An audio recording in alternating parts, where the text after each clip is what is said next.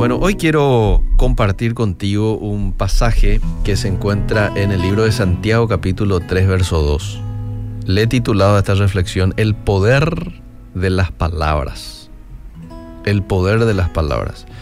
La Biblia hace mucha referencia a que cuidemos lo que vamos a dejar salir de nuestra boca.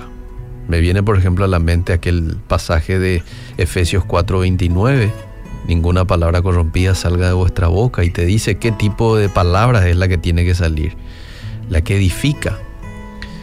Eh, pero aquí en este pasaje en particular dice, todos cometemos muchos errores, pues si pudiéramos dominar la lengua, seríamos perfectos, capaces de controlarnos en todo sentido. Dice que un hombre habla un promedio de 20.000 palabras por día. Y una mujer habla en promedio 30.000 palabras al día. Nada se abre más erróneamente en el momento más equivocado que nuestra boca. ¿eh?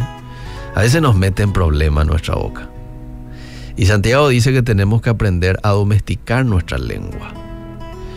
Tenés que poner tu lengua bajo control. Ayer hemos hablado de, del manso, que es un manso, y decíamos que viene del griego praus, fuerza bajo control.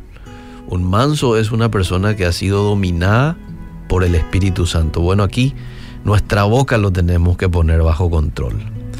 ¿Por qué yo debo de poner a mi boca bajo control?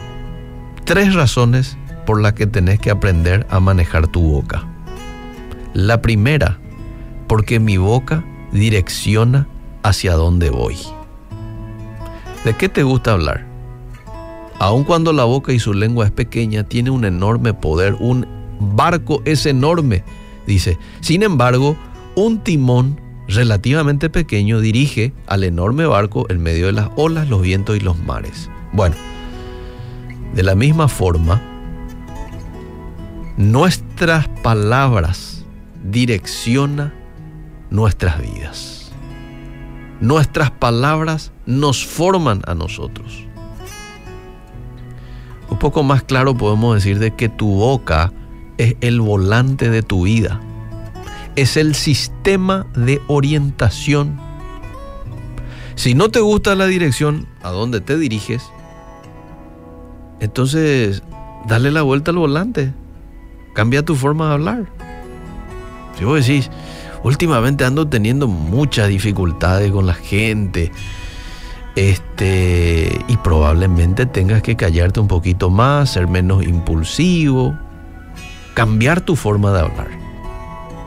Entonces, la primera razón por la que debo de aprender a manejar mi boca y a ponerlo bajo control es porque mi boca direcciona hacia dónde voy. La segunda razón es porque mi lengua puede destruir lo que tengo. La Biblia dice que solo se necesita una chispa para encender un fuego. Ahora andamos escuchando sobre los incendios forestales. Hace unos meses atrás en Australia, un incendio destruyó miles de hectáreas de tierra, pueblos, ganados, por un fueguito que se encendió en algún lugar. Bueno, ¿cuántas personas debido a una palabra descuidada han destruido matrimonios, han destruido carrera, reputación o, por qué no, una amistad. Proverbios 21-23 dice, cuida tu lengua y mantén la boca cerrada y no te meterás en problemas. Es como el veneno. Solo unas pocas gotas de veneno pueden matar. Bueno, de la misma manera, con una palabrita. Qué épico una palabrita, dirá alguien. No, con esa palabrita le puedes asesinar a alguien con tus palabras. Albert Einstein dijo en cierta ocasión, el ignorante ataca con la boca, el sabio se defiende con el silencio. Qué interesante declaración. Bueno, entonces, en segundo lugar, el segundo motivo para ser cuidadoso con mi lengua es porque mi lengua puede destruir lo que tengo.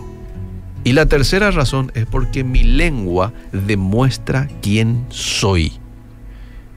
Mis palabras dicen lo que realmente está dentro de mí, evidencian mis palabras, mis conversaciones, lo que abunda en mi corazón. Si tenés problemas con tu lengua, tenés un problema de corazón. Así no. Una persona con una lengua sucia, en realidad lo que tiene sucio es el corazón. Una persona que critica todo el tiempo. No sé si conoces personas así. Ojalá que vos no seas así, ¿verdad? Pero una persona que se pasa criticando, critica todo, entonces es porque tiene un corazón amargo. Por otro lado, una persona que siempre está animando, una persona que siempre está agradecida, ¿eh? una persona que siempre está quitando y viendo el lado bueno de las cosas, mirando desde la perspectiva bíblica, desde el ángulo correcto de las cosas, quiere decir que tiene un corazón feliz. Una persona que te habla de manera gentil, amable, ¿sabes qué significa eso? Tiene un corazón amoroso. Tiene un corazón amoroso. Necesitamos orar como oró David en cierta ocasión, en el Salmo 51. David dijo, crea en mí un corazón limpio, oh Dios, porque lo que está en mi corazón va a salir por mi boca. Eso es categórico. Lo que está en mi corazón va a salir por mi boca. No podemos controlarnos por nosotros mismos. Necesitamos poder sobrenatural. Por eso le pedimos a Dios en esta mañana que nos ayude. La prueba de que el Espíritu de Dios está en tu vida no es necesariamente que hablemos en una lengua desconocida, sino que controlemos la lengua que sí conocemos. ¿eh? Si sos rápido para escuchar, entonces vas a ser lento para hablar. Y también sabes para qué vas a ser lento, para enojarte. Solucionar las ofensas que cometiste. Si en esta mañana te das cuenta, el Espíritu Santo te trae a la mente de que le ofendiste a alguien con lo que dijiste, da a pedir perdón. Eso es signo de grandeza.